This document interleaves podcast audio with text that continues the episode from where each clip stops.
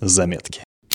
Всем добрый день. В эфире третий выпуск подкаста «Заметки». И сегодня гостей у нас трое. Первый – это Алексей Горбунов, вы его уже знаете, руководитель отдела тендерного сопровождения компании «Тендерплан». И с нами сегодня создатели онлайн-академии «Азбука тендеров», супер-мега-эксперты, профессионалы в закупках Евгений Бобышев и Андрей Плешков. Добрый день.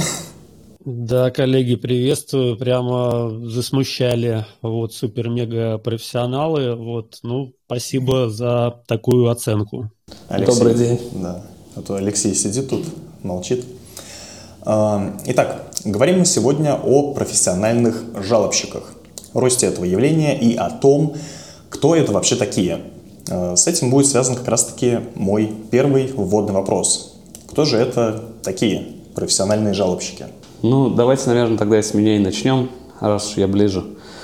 Ну, я, как, как я считаю, что в первую очередь это профессионалы э, юриспруденции, то есть которые не понаслышке знают нормы законодательства.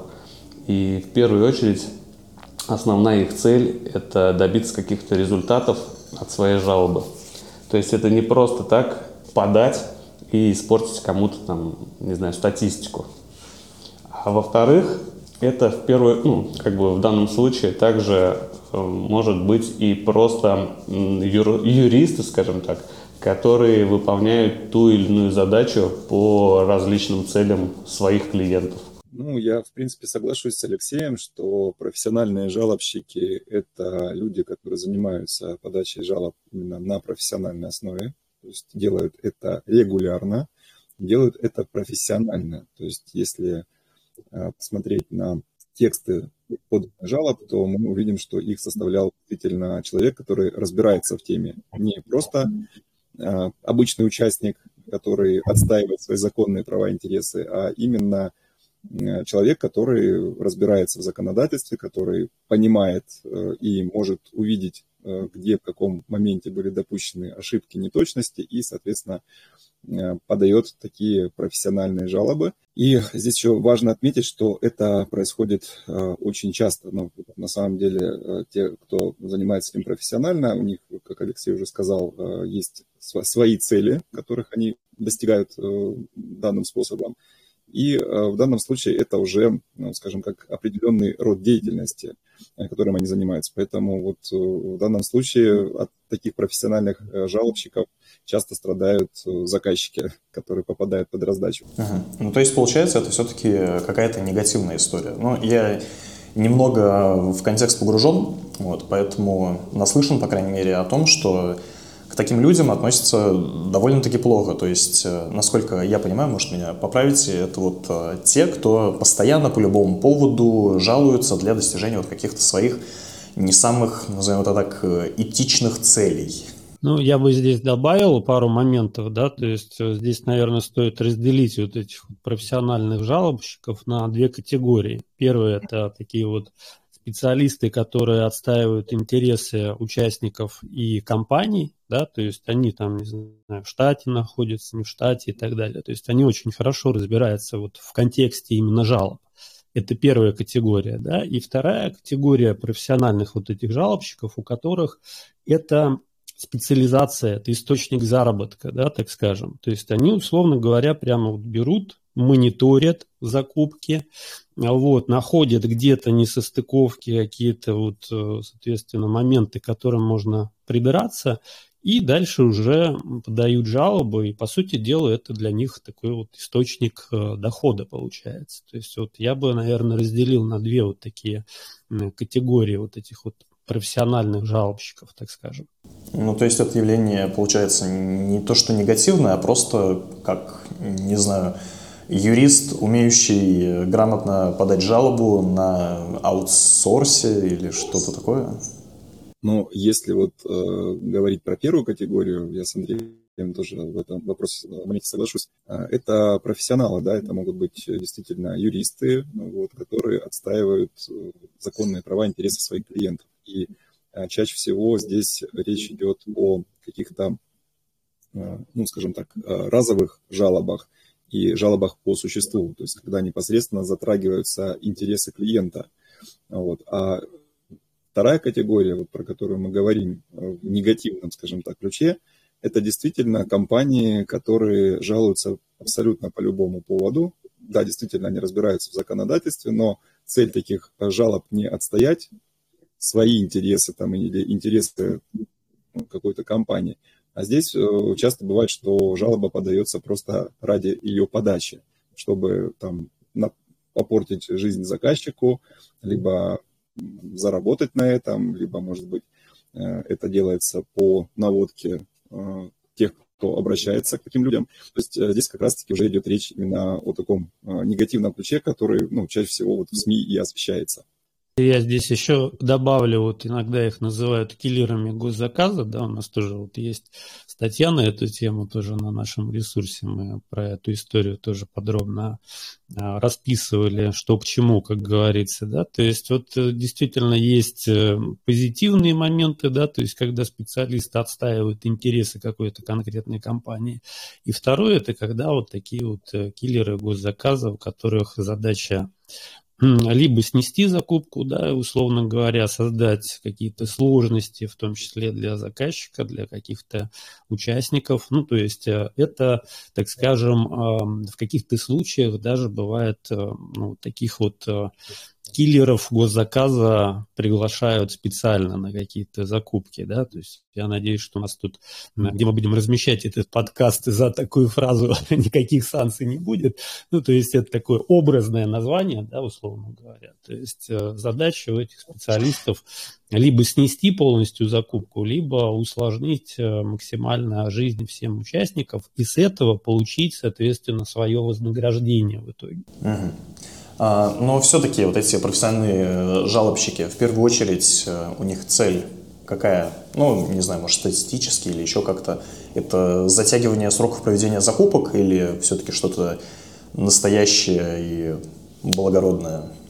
Ну, в данном случае э, сейчас ты назвал одну из возможных целей профессиональных жалобщиков. И если уж, как сейчас Андрей с Евгением разделили их на две категории – мы, кстати, вторую категорию не называем киллерами, мы их называем сутяжники. Сутяжники. Ну, то есть по принципу сутяжничества это те, кому лишь бы пожаловаться, независимо от того, то есть у них нет никакой цели, нет никакого движения к результату, а просто главное написать жалобу, главное ее там, отправить и так далее. А в чем цель? Ну вот основные цели, в принципе, затягивание сроков – это одна из основных целей – также, ну, можно сказать, из второй категории это недобросовестная борьба со своими конкурентами. Ну, то есть, когда, а, если помните, период 360 федерального закона в закупках, переход с 21 на 22 год, и были скрыты, ну, скажем так, основные данные под пунктами АЕ, а, это наименование участников и их идентификационный номер, и мы теперь в протоколах не видим фактически, кто является участником но мы при этом видим, кто является победителем в проекте контракта. То есть, исходя из этого, ну, можно предположить, что для того, чтобы узнать своего конкурента в лицо, можно дождаться, пока будет размещен проект контракта, и подать жалобу. То есть и дальше уже бороться со своим конкурентом, которого мы выявили с помощью ну, вот такого механизма. Тем более, если уже есть четко подготовленная позиция как и на что пожаловаться. Также, ну вот, из второй категории я не выиграл, поэтому будет жалоба. Ну, то есть просто от обиды какой-то. Сутяжничество, да. Наказать заказчика тоже Евгений называл. А, есть много различных норм, за что в соответствии с Кодексом об административных правонарушениях можно наказать заказчика и должностных лиц заказчика. Соответственно, написав жалобу, подсветив этот момент, почти там, со стопроцентной вероятностью штраф настигнет в дальнейшем либо должностное лицо, либо ну, полностью юридическое лицо заказчика. Ну и, естественно, не стоит забывать, что у нас еще есть электронные торговые площадки, которые там, из-за каких-то собственных причин, недостатка средств или избыток этих денежных средств, они всячески, ну, скажем так, модернизируют функционал своих торговых площадок и иногда, не протестировав, не доведя до ума тот, тот или иной функционал, они уже его выводят в релиз и, соответственно, на фоне этого возникают какие-то проблемы. И здесь профессиональные жалобщики также, то есть профессионально могут жаловаться в том числе и на оператора электронной торговой площадки. Ну, одно дело, если это жалоба обоснованная, но я так понимаю, вот эти вот, как ты сказал, с... Сутяжники. Сутяжники, они же, я так понимаю, вот эта категория подают жалобы, даже когда нету какой-то объективной причины, просто выискивают, просто до чего можно докопаться, назовем это так, и какие-то свои цели преследуют эти. Все верно. Ну, мы не будем рекламировать какие-то сервисы. Ну, они, к сожалению, существуют. А мы их проверяли, ну, как минимум визуально, что они действительно есть, его можно приобретать. И фактически это программное обеспечение, которое реально пишет за себя жалобу. То есть устанавливаешь на компьютер, и она заполняет все поля по ранее заданному алгоритму. То есть фактически сейчас, чтобы подать жалобу, достаточно просто написать «жалуюсь на заказчика», на там, его бездействие или на его действия. И в целом жалоба уже может быть принята. То есть созданный какой-то, ну, скажем так, стандартизированный шаблон жалобы, который будет подгружаться ну, в отдельное поле в рамках там, э, функционала GIS и EIS, и жалоба будет отправлена с компьютера какого-то лица, условно. Таких лиц тоже то есть, много – Э, вполне вероятно, что это просто какие-то номинальные созданные юридические лица или индивидуальные предприниматели. Ну и их цель, как ты сейчас сам сказал, просто пожаловаться, независимо от того, будет признана жалоба обоснованной или будет признана необоснованной. Евгений, Андрей, вы что насчет сутяжников думаете? Э, с Алексеем тоже соглашусь э, во многих моментах. Единственное, я бы добавил, что э, именно если мы говорим про профессиональных жалобщиков, как правило, ну, большее количество жалоб идет именно в рамках 44-го федерального закона, потому что, ну, скажем так, сама подача жалобы в настоящий момент стала более простой, все происходит через функционал ИИС и занимает, скажем так, немного времени на подачу. А с 223 из коммерции здесь э, все гораздо сложнее, поэтому количество таких вот поданных жалоб, оно э, гораздо меньше, чем по 44-му федеральному закону. Да и, в принципе, здесь вот, что касается коммерции 223-го, то это уже как отдельная история, потому что у каждого заказчика есть собственное положение, есть документация, которую необходимо изучить перед тем, как подать жалобу, и, естественно, что это занимает больше времени. Поэтому вот те вот товарищи-сутяжники, которые подают жалобу лишь бы подать, они, как правило, здесь, э, скажем так, сильно не проявляются. Вот, в основном это 44-й федеральный закон. Вот. А что касается затягивания сроков, то здесь, в принципе, если говорить про методику да, вот, э, действий, то здесь может использоваться также механизм э, запросов на разъяснение, потому что если мы говорим про жалобу как таковую, то она же приостанавливает э, процедуру только в части подписания контракта, потому что ну, здесь вот, если бы по каждому обращению останавливали процедуру, то ну, у нас бы вся наша система госзакупок, она просто бы встала. Вот поэтому э, приостанавливается именно процедура в части подписания контракта. И она идет вот своим чередом до того момента, когда наступает момент э, подписания контракта с победителем. То есть если э, не было никаких, допустим, там, предписаний и жалобу признали необоснованно, либо там обоснованно частично, но при этом она никак не влияет на результаты, то в принципе, заказчик по итогам потом все равно заключает э, договор с победителем. Поэтому здесь профессиональные жалобщики, они, как правило, используют такую вот связку. То есть они могут изначально отправлять запросы на разъяснение, указывая на какие-то серьезные нарушения и прося заказчика внести изменения. То есть если мы говорим про затягивание сроков, то каждый э, раз, когда заказчик вносит изменения, он должен продлить срок подачи заявки. То есть если просто компания не успевает подготовить свою заявку, то это как один из инструментов. То есть сначала подаются запросы, и если там уже, скажем так, э, понимают, что не успевают или хотят просто подпортить жизнь заказчику, тогда уже там следующий этап – это подготовка подачи жалобы. Вот, поэтому а, здесь вот э, такой момент. Ну и то, что касается электронных площадок, опять же, да, для того, чтобы подать жалобу на электронную площадку, то здесь уже такие а, сутяжники, ну, скажем так, реже подают жалобы, поскольку им а, нужно зайти на площадку, да, начать свою заявку подавать и, соответственно, на что-то, ну, за, за что-то зацепиться. То есть, как правило, те, кто подают жалобы э, на количество, да, они э, не ставят перед собой цели поучаствовать в закупке. Поэтому вот то, что касается жалоб на электронной площадке, то в основном жалуются, ну, скажем так, э, те участники, которые так или иначе планировали бы принять участие в процедуре. Вот. Плюс, если, опять же, говорить про жалобы на электронные площадки, у нас э, есть же программное обеспечение, которое называется независимый регистратор, которое фиксирует все действия, да, которые происходят на электронной площадке. И здесь-то мы можем пожаловаться на что? На то, что какой-то функционал не работает должным образом. То есть мы не можем, например, прикрепить документ, или мы не можем подписать заявку, или мы ее не можем а, сформировать и направить. То есть это как раз-таки те технические сбои, которые ну, вызваны именно функционалом электронной площадки. Поэтому здесь, да, однозначно, когда мы сталкиваемся с подобным, э, и это ущемляет наши, скажем так, э, возможности принятия участия в процедуре, то здесь однозначно, да, мы пишем жалобу, подаем ее на оператора электронной площадки. Но, опять же, это вот э, история, связанная в большей степени с 44-м законом. Так, а, тогда мне хотелось поднять вот такой вопрос. А насколько вообще вся эта можно назвать это, наверное, схемой. Насколько вся эта схема-то вообще эффективна? Есть ли в этом какой-то смысл и приносит ли она какой-то результат? Ну, если мы говорим о результате жалобщиков, то они вполне хорошо зарабатывают. Ну, с жалобщиками у меня вопросов нет. То есть это такие ребята, которые хорошо знают закон, которые знают, где, как и на что можно пожаловаться, чтобы ну, отстоять права участника. Вот. Речь больше идет про недобросовестных как раз таки лиц. Ага.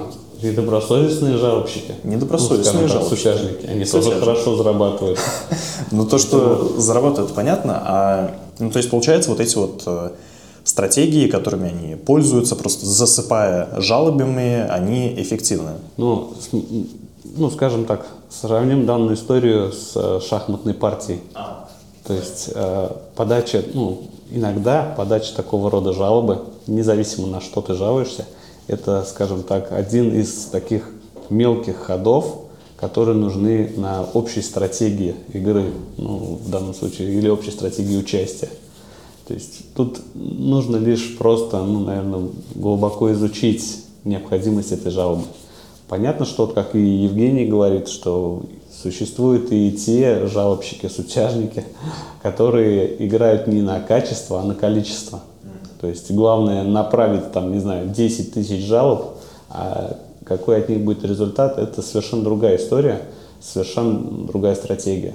И вполне вероятно, если ну, правильно проанализировать всю эту ситуацию, там тоже есть какая-то более глубокая история и более глубокий результат.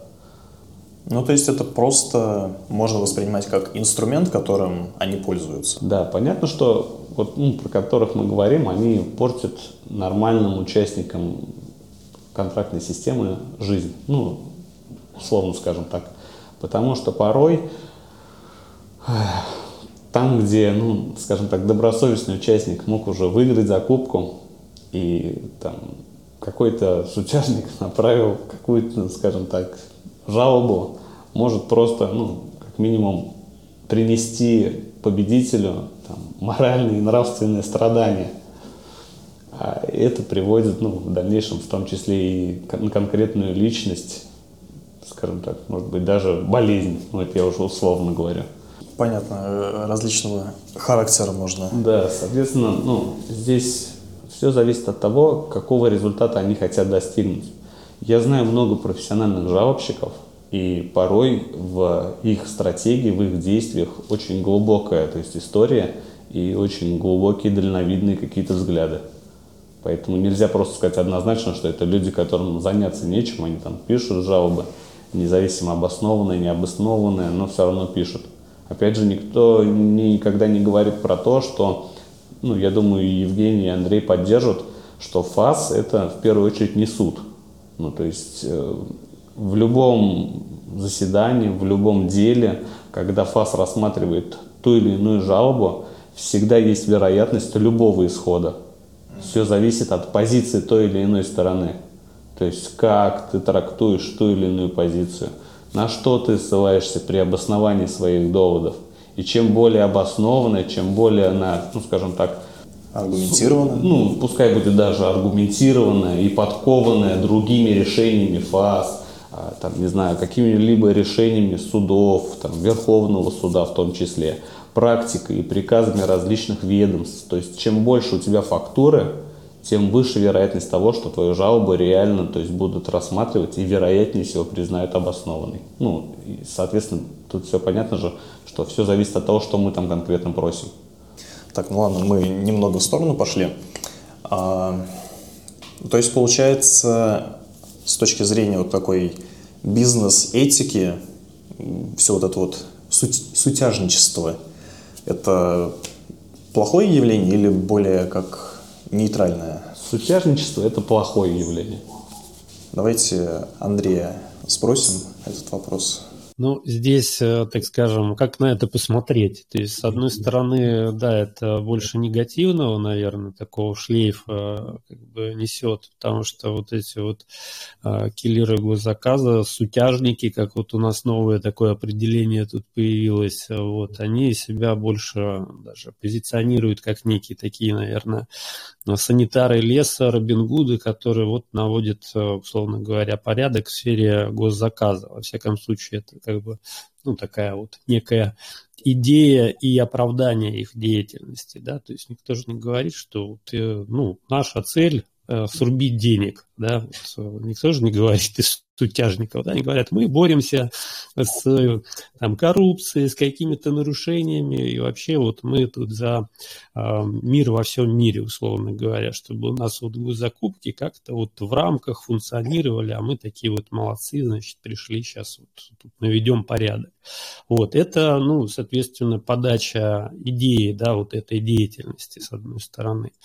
А с другой стороны, в этом есть определенная доля положительного, да, может быть, да, потому что заказчики у нас тоже разные, ну, на самом деле бывает, бывает, которые действуют а, в рамках так скажем, законодательства без проблем и мыслей каких-то нету, что-то там, так скажем, подмухлевать и так далее. А есть заказчики, которые в том числе, ну, так скажем, вот э, мы про шахматы стали разговаривать, да, вот эта вот история шахматных партий. Заказчики же на то есть стороне тоже такие шахматисты с опытом. Они же видят, например, когда приходит участник без какого-то бэкграунда особого, да, то есть, ну, соответственно, шахматист без разряда, так скажем. И вот пришел он на такую закупку, и заказчик видит, что, ну, по большому счету, здесь не особо опытные ребята, их можно и завернуть, наверное, да, жаловаться-то они не будут.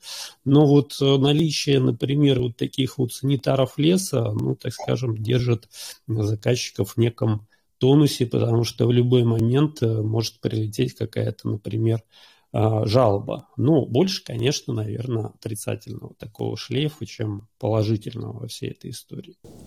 А с точки зрения именно законодательства, насколько правомерны вообще такие тактики? Ну, понятное дело, когда жалобы подаются по каким-то объективным, понятным, обоснованным причинам, там вопросов никаких не может быть.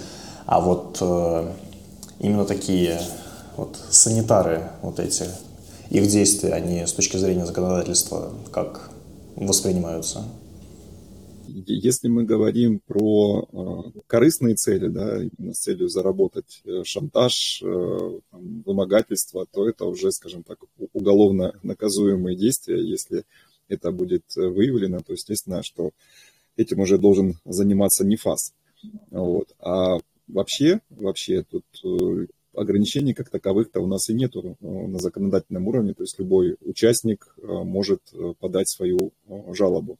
Единственное, что здесь как бы есть градация, на что именно подается жалоба, то есть на извещение, на документацию может пожаловаться любой участник, а уже непосредственно на действия, совершенные там, в ходе самой процедуры, могут жаловаться только участники, которые подали свою заявку. Поэтому вот большая часть, скажем так, вот этих Э, киллеров э, госзаказа, они, как правило, работают на первом этапе. То есть они жалуются на извещение, на документацию, то есть стараясь ее, эту закупку снести.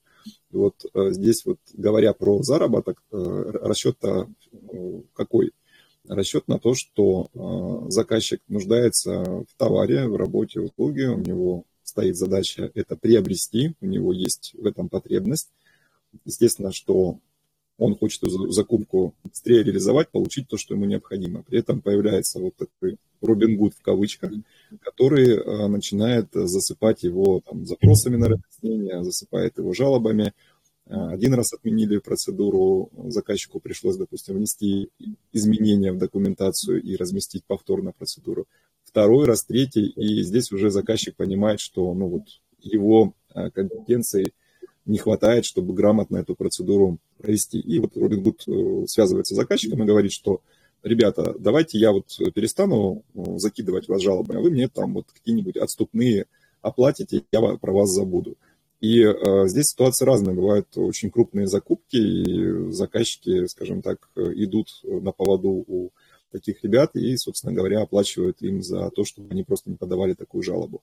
Либо здесь есть история другая, когда а, жалобщики прекрасно понимают, что в этой процедуре должен поучаствовать э, кто-то, кто является протеже, например, заказчика, и должен эту закупку забрать, или они, допустим, провели предварительный анализ, что этот участник на протяжении уже многих лет является победителем в этой закупке, и они вот э, в данном случае, снося эту закупку, связываются уже не с заказчиком, а с этим участником, который потенциально как бы должен в этой процедуре принять участие. Говорят, ребят, так и так, вот мы вам не дадим в ней поучаствовать, мы эту закупку будем сносить еще долго, пока вы нам, допустим, столько это не заплатите. И здесь уже в интересах участника, раз у него есть понимание, что он эту закупку заберет, так или иначе, но ему не дают это сделать, соответственно, он уже достает из своего кошелька деньги оплачивает э, Робин Гуду за то, чтобы тот просто ушел, занимался другими закупками. То есть здесь вот, э, если говорить про плохо или это хорошо, то вот если это корыстная цель, то, безусловно, это плохо. Если это, э, как вот Андрей сказал, санитары леса, которые борются за правду, борются с коррупцией и делают госзаказ чище, но таких, наверное, идейных очень мало. И вот если это делается только из этих соображений, то, скорее всего, это ну, какой-то определенный плюс, и такие, скажем так, жалобщики имеют право на существование. Сейчас Евгений забыл сказать, что про две те потенциально рабочие схемы, что все возможные реальные такие вот случаи нужно считать совпадениями. Совпадениями? Ну, потому что прям сейчас Евгений четко так описал две рабочие такие мошеннические схемы, как можно зарабатывать, с кем там чуть ли не вести переговоры, когда пишешь жалобу. То есть можно давить на заказчика там, чтобы он ему что-то заплатил, или на какого-то потенциального победителя. Ну, тоже хотелось бы добавить просто вкратце, что, ну, если прям говорить совсем откровенно, а, наши заказчики, ну, то есть заказчики в контрактной системе, они, в принципе, не безупречные, скажем так. И, наверное, в каждой документации всегда есть какой-либо пробел, какой-либо нюанс, в который есть реально допущенная ошибка, которая противоречит нормам. То есть вероятность найти, ну, скажем так, то, на что можно реально пожаловаться, чтобы заказчик это исправил. То есть здесь может цель быть в том, что просто защитить свои права. И это тоже в большинстве случаев профессиональные жалобщики. То есть иногда задачи для профессиональных жалобщиков так и звучат. Найдите, к чему можно реально придраться в документации – то есть и вот эти профессиональные жалобщики ищут эти причины, на что можно реально пожаловаться и какой будет дальнейший результат. Ну, то есть, получается, если вот такие жалобщики оттягивают э, проведение закупки по каким-то объективным причинам, реальным там по ошибкам в документации со стороны заказчика, то все нормально. Но в тот момент, когда они начинают ему звонить и говорить, что Сергей Александрович, а давайте-ка вы нам чего-нибудь там это самое, и вот тогда все у вас пройдет гладенько. И вот в этот момент они уже переступают черту правового поля и подходят ну, под статью. Естественно, да? здесь, как и Евгений уже повторил, это ну, Уголовный кодекс Российской Федерации. Это уже вымогательство, получается.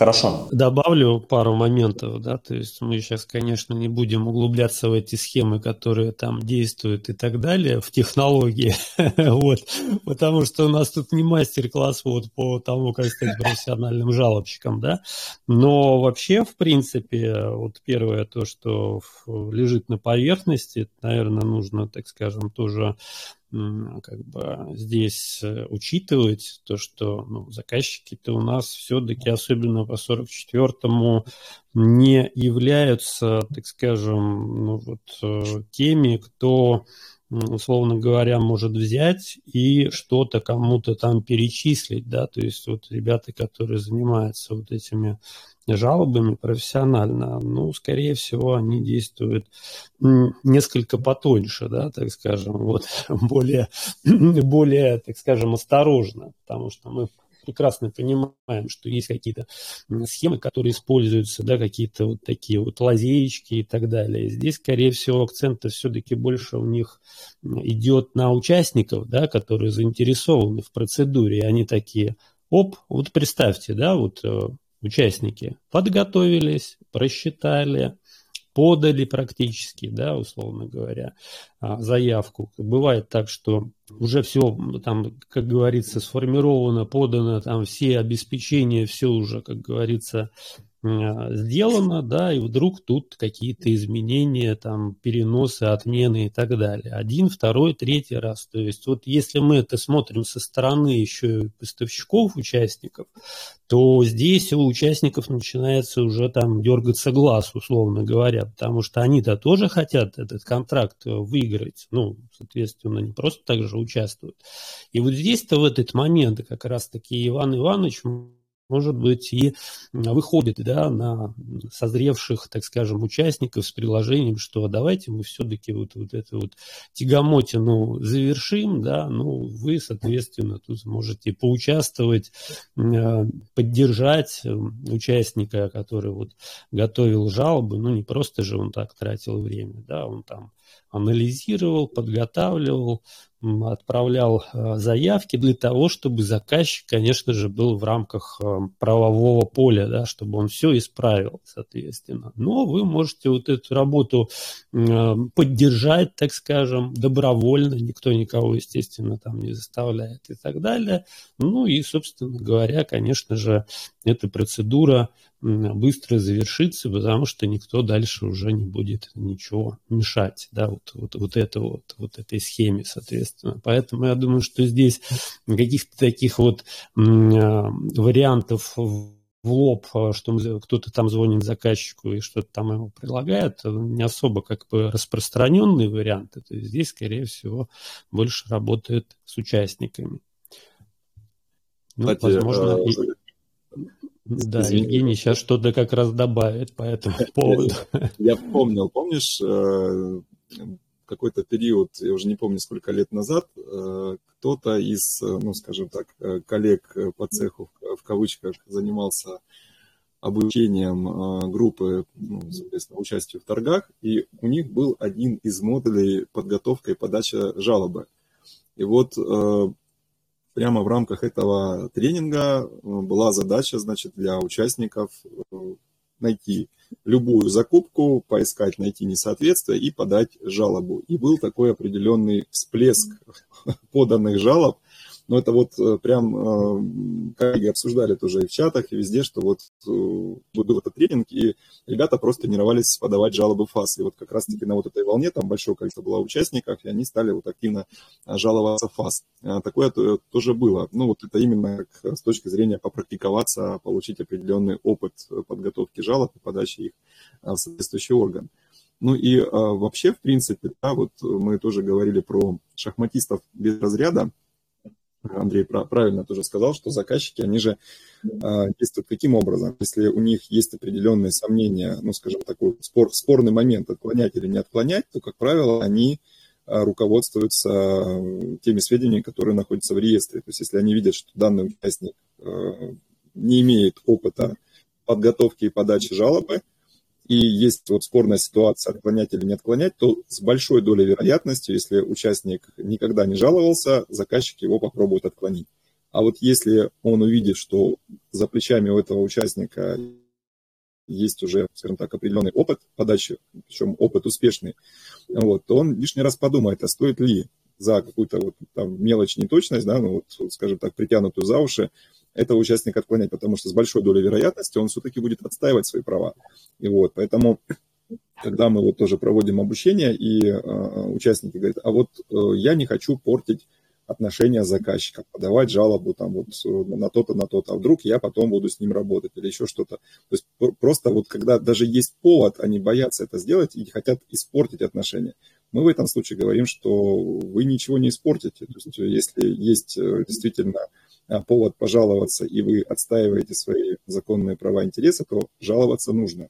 Вот, причем как раз-таки вот в данном случае поданные жалобы, они могут э, потом э, играть в вашу пользу, да, то есть в вашу сторону, то есть когда будет какая-то спорная ситуация, и вы тем самым, скажем так, убережете себя от какого-нибудь необоснованного отклонения. То есть такое тоже может быть. Ну, просто демонстрация опыта такая получается. Ладно. А... Как, как звезды на фюзеляже самолета, когда вот там да, есть несколько поданных жалоб, значит, все окей, значит, тебя лишний раз трогать не будут. Ладно, а давайте тогда к следующему вопросу перейдем. Наблюдается ли сейчас рост таких вот э, жалобщиков у нас профессиональных? Алексей, что? Ну, на сегодняшний день э, наоборот наблюдается, скажем так, падение определенного количества жалоб ну, скажем так, например, с тем же вот периодом лета 2023 года. То есть сегодня это чуть меньше. Но на фоне 23 года, да вообще даже если взять, наверное, какой-то глобальный промежуток, ну, пускай, да, будет 23 год, то, да, был рост, был резкий рост подачи жалоб, то есть об этом, ну, неоднократно, в том числе трансляция была, если я не ошибаюсь, и в рамках новостной ленты, то есть очень много информации было по профессиональным жалобщикам, так называемым, то сегодня ну, я скажу, что есть определенное падение. Угу. А вот э, вы говорили, всплеск был в одно время, а с чем он был связан? Ну, здесь тоже однозначно нельзя заявить, с чем он был связан. Ну, к примеру, одна из тенденций, а, некоторая программа, ну, просто название в подкасте, я думаю, вообще не стоит даже озвучивать, чтобы ну, сам не знал. Ее запуск как раз был, ну, приходился примерно на июнь 23 -го года. То есть, может быть, это была в том числе и проверка. А второй момент, а, ну, во-первых, ну, текущая ситуация, она все равно по-разному сказывается. Никто не отрицает, что те профессиональные жалобщики, про которых мы говорим, то есть, э, ну, будем так называть, ту категорию профессиональных жалобщиков, которые относятся к недобросовестной. Они же могут, ну, в данном случае, выполнять заказы каких-то сторонних, не знаю, людей, организаций, ну, заинтересованных стран. Лиц. И как бы, ну, как мы уже проговорили, что при постоянной подаче жалоб, тем более обоснованных, а, заказчик не успевает э, получить ту или иную там, продукцию, услугу или получить выполненную работу в тот срок, в который он планировал. Соответственно, все сроки по другим закупкам, по другим каким-то реализациям у него тоже могут быть сдвинуты. При том, что ну, в данном случае э, заказчик просто может не получить ту или иную, скажем так, потребность свою закрыть. А значит, это ну, поставить под угрозу вообще получение там, или исполнение этой потребности. Mm-hmm. Я просто вообще этот вопрос задавал с, по большей части с целью узнать, были ли какие-то существенные изменения в законодательстве, которые позволяли бы упростить процедуру подачи жалобы, с чем мог бы быть, например, связан всплеск э, в том или ином виде. Или наоборот, вот э, сейчас, может быть, что-то опять э, поменяли, я последние изменения не отслеживал. А, что, может быть, наоборот, что-то усложнили, из-за чего тенденция пошла на спад. То есть, вот, может, это как-то с этим связано еще? Ну, на самом деле, вот про последнюю тенденцию, это когда вообще ввели возможность подачи жалобы а, в рамках 44-го федерального закона через функционал ГИС-ЕИС. То есть, это вот в тот момент можно даже сказать, что началась определенная процедура создания вот таких вот программ то есть до этого подача жалобы осуществлялась через функционал территориальных там, органов ФАС. То есть это нужно было ну, фактически больше действий совершить. А, плюс совершенно были другие, скажем так, нормы для самого ФАС по принятию жалоб. А сейчас, то есть если ну, открыть просто структурированную форму, скажем так, подачи жалобы, Там все в рамках функциональной доступности, нужно только лишь выбирать. То есть, большому счету, там одно поле, куда необходимо загрузить краткое описание жалобы и поле, куда нужно подгрузить файл с жалобой. Далее подписать, отправить, и жалоба уже отправлена в ФАС. Ну, то есть, получается, сейчас процедура крайне простая. По сравнению с тем. Ну, в принципе, ну, если можно так сказать, что да. Андрей, Евгений, у вас какое субъективное мнение на счет тенденции на сегодняшний день? Здесь, да, я с Алексеем соглашусь, что э, упрощение подачи жалоб по 44-му э, ну, тоже таким, сыграло на руку профессиональным жалобщикам, простив, скажем так, процедуру подготовки и подачи.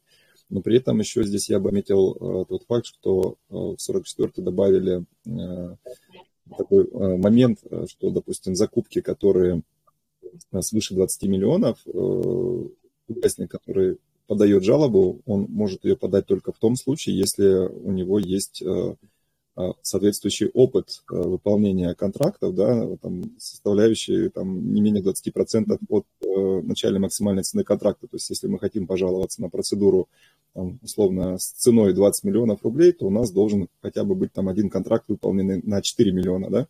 Вот. И, соответственно, те жалобщики, у которых нет никакого опыта участия в тендерах, а у которых э, нет исполненных контрактов, которые вот просто э, приходят и сносят процедуры, естественно, что уже как бы процедуры свыше 20 миллионов рублей для них закрыты, ну, именно подать э, жалобу просто так. Вот, поэтому это ну, тоже в свою очередь, скажем так, сделало, внесло свой вклад в то, что как бы, количество вот этих жалоб для количества, оно в, это, в этом э, ценовом сегменте станет меньше. Вот. И э, сейчас вот, ну, тоже как бы периодически читаем новостную сводку, поступают предложения э, какого характера сделать э, подачу жалобы платной. Я, честно говоря, не считаю, что данные изменения как-то повлияют на профессиональных жалобщиков, потому что если речь идет о каком-то э, скажем так, заработки, то заработок, как правило, выше, да, чем стоимость вот этой поданной жалобы. Поэтому здесь в любом случае э, итоговый э, профит, он будет гораздо выше, чем те затраты, которые жалобщик понесет на их подачу. Вот. А второй момент, который тоже вот э, где-то мелькал, не знаю, насколько он жизнеспособен, чтобы жалобы подавали ну, соответственно, профессиональные специалисты именно с юридическим образованием. Вот. Э, и тоже здесь вопрос, потому что не каждый должен быть юристом, чтобы там пожаловаться на какие-то очевидные вещи, зная, скажем так, основные моменты в законодательстве закупочном. Поэтому здесь, мне кажется, эта норма не приживется. А вот то, что касается платной подачи, вполне возможно, в каком-то обозримом будущем это может и появиться. Поэтому здесь вот э, пока ситуация, скажем так, э, именно такая. Ну, кстати, вот то, что касается платной истории, это же давно разговоры идут о том, что давайте мы ведем пошлину, у нас э, ФАС там и так э, и, и тем, и этим занимается, еще тут и маркировка тут прилетела, да, и плюс еще у нас тут, соответственно, обращения вот этих вот, э, которые растут, да, по количеству. Вот. Но здесь такая вот история, мне кажется, она не совсем однозначная, потому что если брать э, пошлину за жалобу, тогда мы открытым текстом говорим, что это коммерческая история. Да? То есть, вот, соответственно, если мы хотим, допустим, отстаивать интересы свои, то заплатите за это. Но это как-то немножко нелогично получается. То есть, а если мы не хотим отстаивать интересы, тогда платить не нужно, тогда все хорошо. И здесь может быть ситуация, что как раз-таки то, что Евгений говорил, что профессиональные жалобщики, у которых это хлеб, и они на этом зарабатывают, э, зарабатывают да, их это не остановят, а обычных участников, да, которые, ну, собственно говоря, профессионально не занимаются этими жалобами, ну, у них какое-то ущемление прав, допустим, как участника, они лишний раз подумают, а стоит ли вот эту пошлину платить, потому что, ну, собственно говоря, здесь же нету какой-то привязки к тому, что заплатили, да, и какой-то положительный результат. Ну, просто платим вот какую-то пошлину, чтобы ее, в принципе, рассмотрели. То есть это такая какая-то коммерческая история, которая, мне кажется, не совсем как бы с реальностью соотносится и проблему не решит, скорее всего. Угу. А какое ваше мнение насчет э, тенденции современной, ну, в плане роста или, наоборот, э, уменьшения таких жалобщиков? А, здесь, наверное, проблема, а, ну, во-первых, э, я считаю, что отслеживать да, рост именно количества профессиональных жалобщиков должны именно коллеги из ФАС, потому что здесь э, сам, сам функционал, например, того же сайта ИИС, он не дает возможности, допустим, отфильтровать э, там топ-10 там, или топ-50 а, участников, которые ну, э, подали больше всего жалоб. То есть если мы, допустим, конкретно проверяем какого-то участника на предмет количества да, поданных жалоб, а, то мы можем увидеть, что у одного там их столько-то, а у другого столько-то. Кстати, вот тоже в новостях там а, мелькали самые там топовые жалобщики. Там у одного, по-моему, было что больше полутора тысяч э, жалоб, у кого-то там больше 600, но это вот, наверное, те самые лидеры, о которых э, все, знают, вот, как, которых, скажем так, вывели в свет. А остальных там может быть и, и количество поменьше. Поэтому э, говорить о том, что э, есть э, тенденция на рост именно профессиональных жалобщиков, я бы, наверное, ну, здесь не стал бы какие-то давать четкие понятные цифры, потому что у меня их нет. Вот. Но при этом вот последние, да, вот эти цифры, которые видел я, то, что вот ФАС периодически предоставляет, и в том числе вот в отчете, да, в квартальном у Минфина, там история какая, она периодически меняется, но вот я помню момент, когда количество жалоб сократилось, вот как раз-таки вот с началом а, СВО а, в свое время, и увеличилось э, количество обоснованных жалоб. И это связывали все, с тем, все что... притихли, да, как бы лишний раз решили не высовываться, чтобы, как говорится, не раздражать, и сократилось. Вот. Но я думаю, что здесь э, сезонность тоже имеет определенную роль, да, у нас тендер это тоже сезонная история, там конец года больше, начало года все там в отпусках и так далее. Поэтому здесь, наверное, просто, наверное, какая-то такая сезонность присутствует. И, кстати, вот Евгений, по сути дела, сейчас вот навел э, на мысль, наверное, это вот если кто-то из ФАСа будет слушать этот подкаст, я надеюсь, да, могут взять на заметочку, что вместо того, чтобы вот э, рассматривать ис- историю с введением госпошлины за подачу обращения, да, жалобы, может быть, как раз-таки посмотреть критерии, кто является профессиональным жалобщиком, да, у которых там по несколько тысяч жалоб, и как-то вот этот момент ограничить по количеству, потому что я себе слабо представляю, когда обычный участник, который участвует в тендерах, да, собственно говоря, у него нет задачи что-то там сносить просто так направо-налево. Он просто участвует,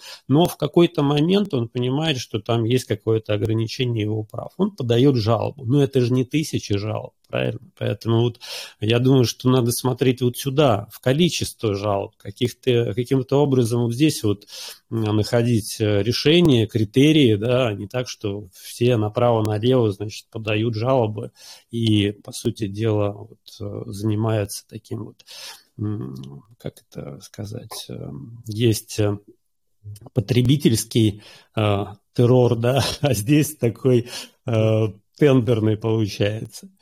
Ну, то есть, да, можно, например, какой-нибудь лимит ввести, условно, э, в месяц там, допустим, дается 10 жалоб и все.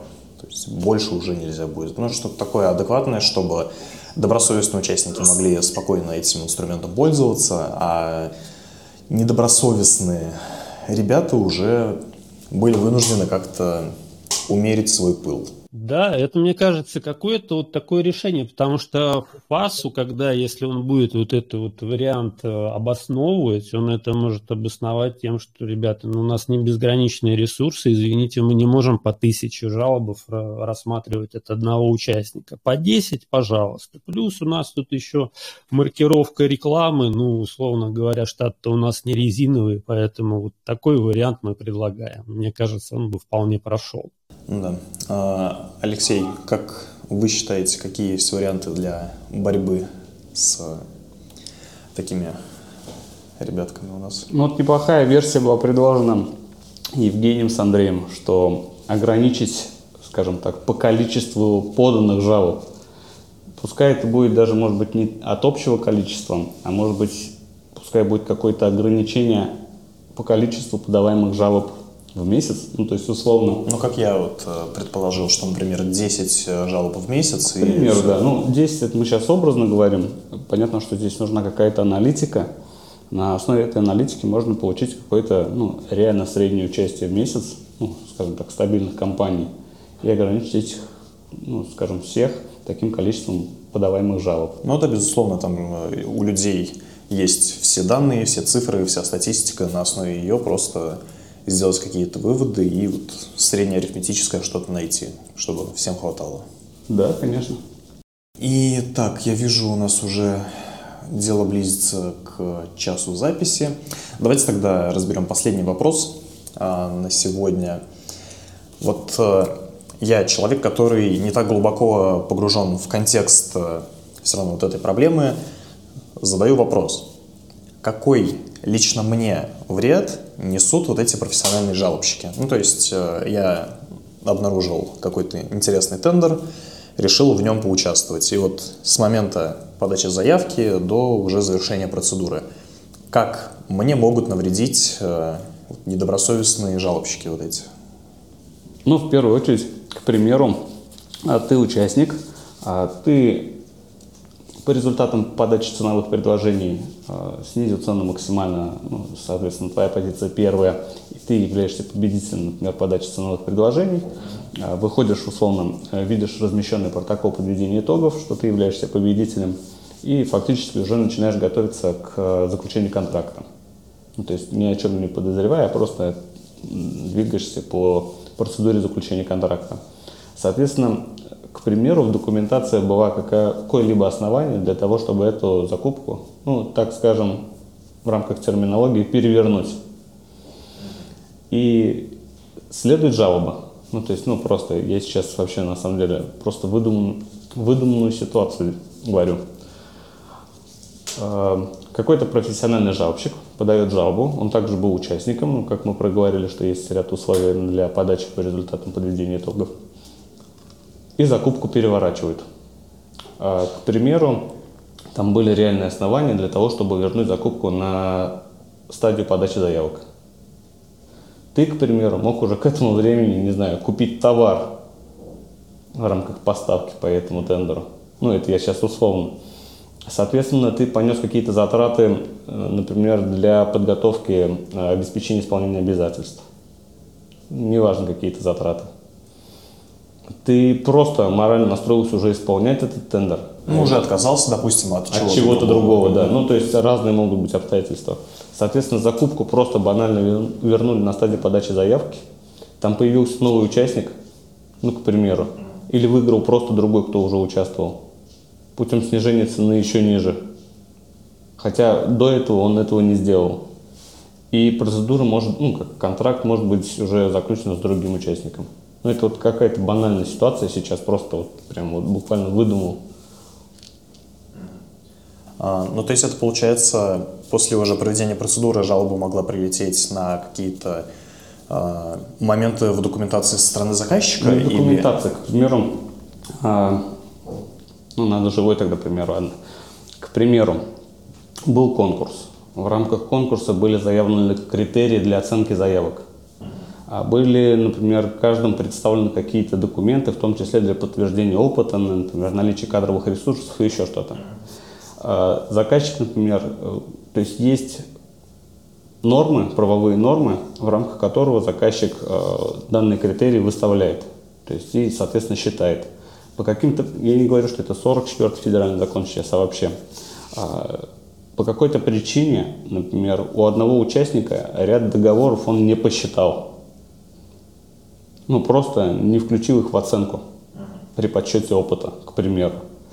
И тот, у кого это не посчитали, считает, что его права были нарушены, и он будет на это жаловаться. Но это справедливо будет. Да, но при этом это может быть и, как я уже говорил, какое-то разовое действие э, для достижения какой-то более стратегической цели.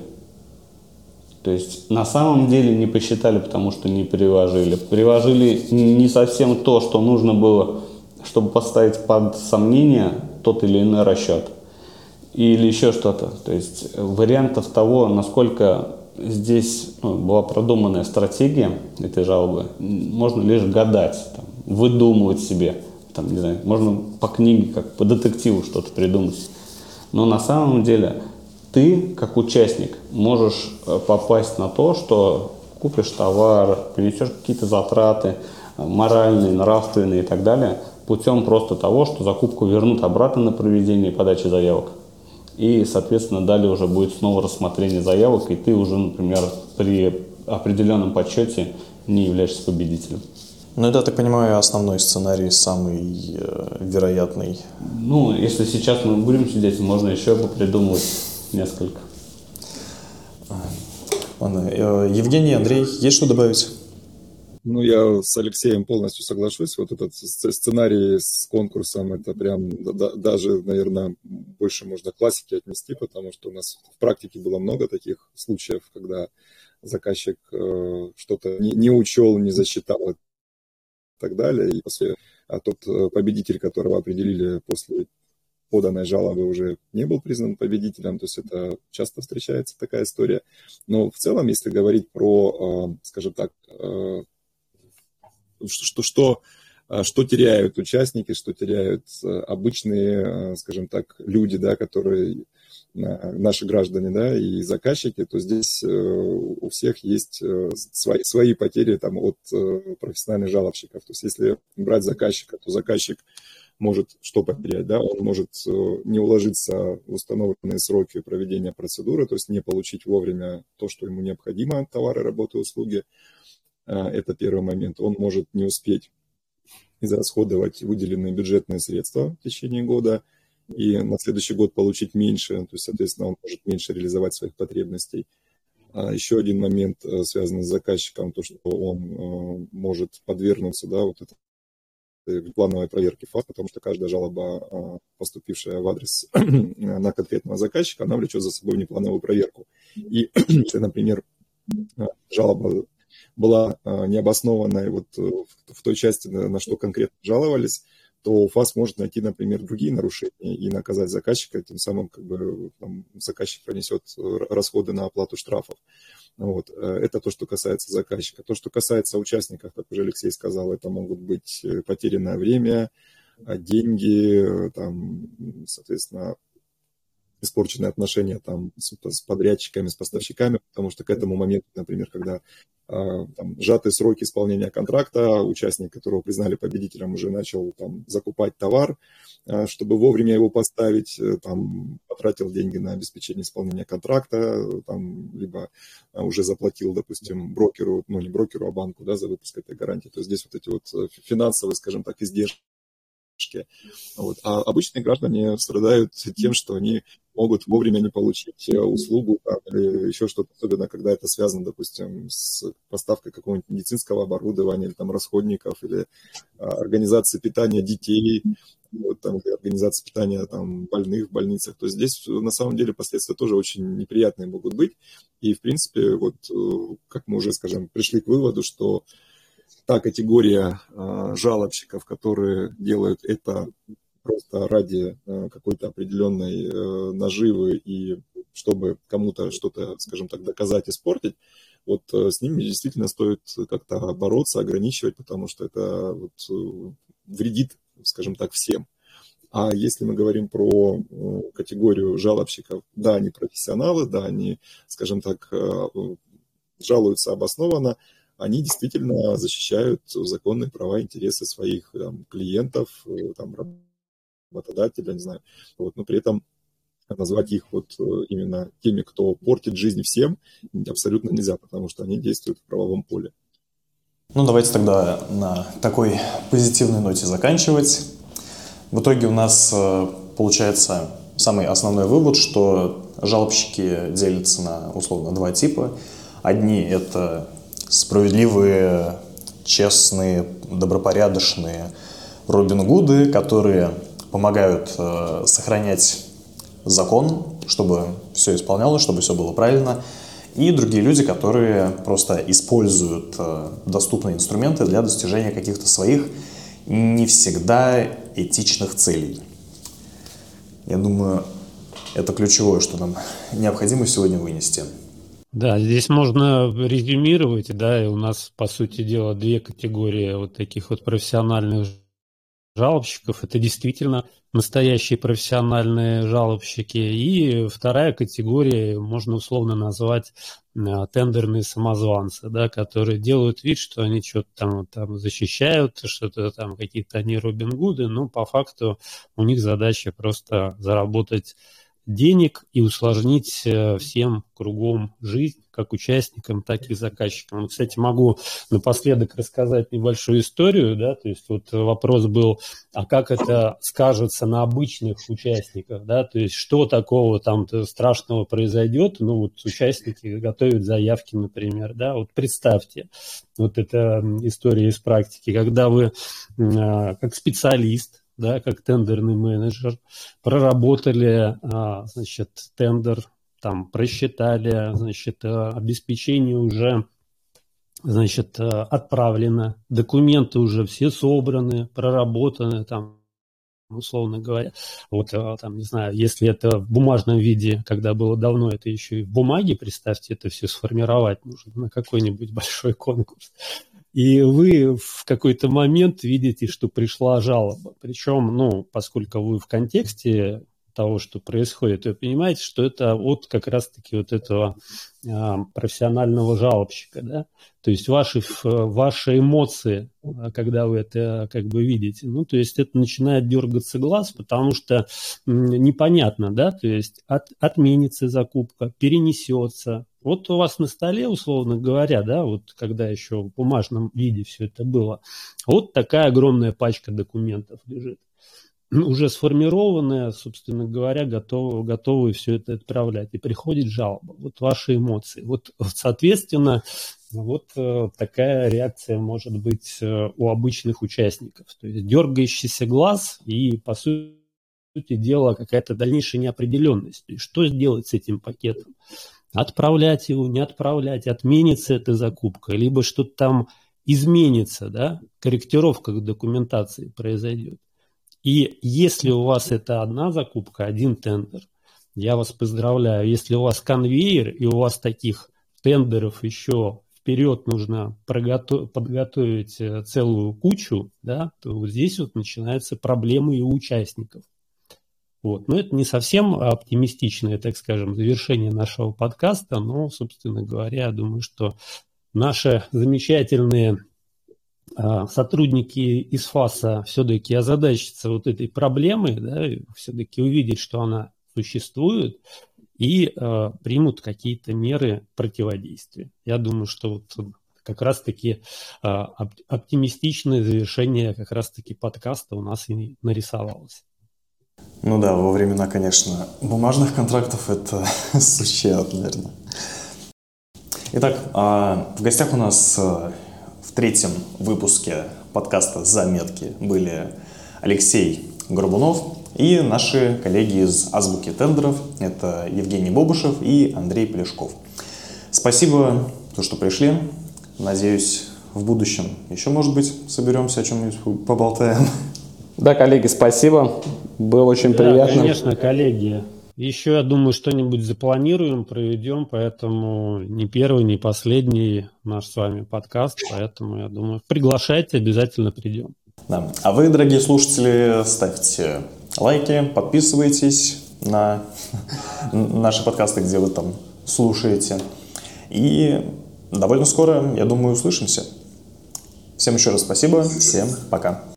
Thank you.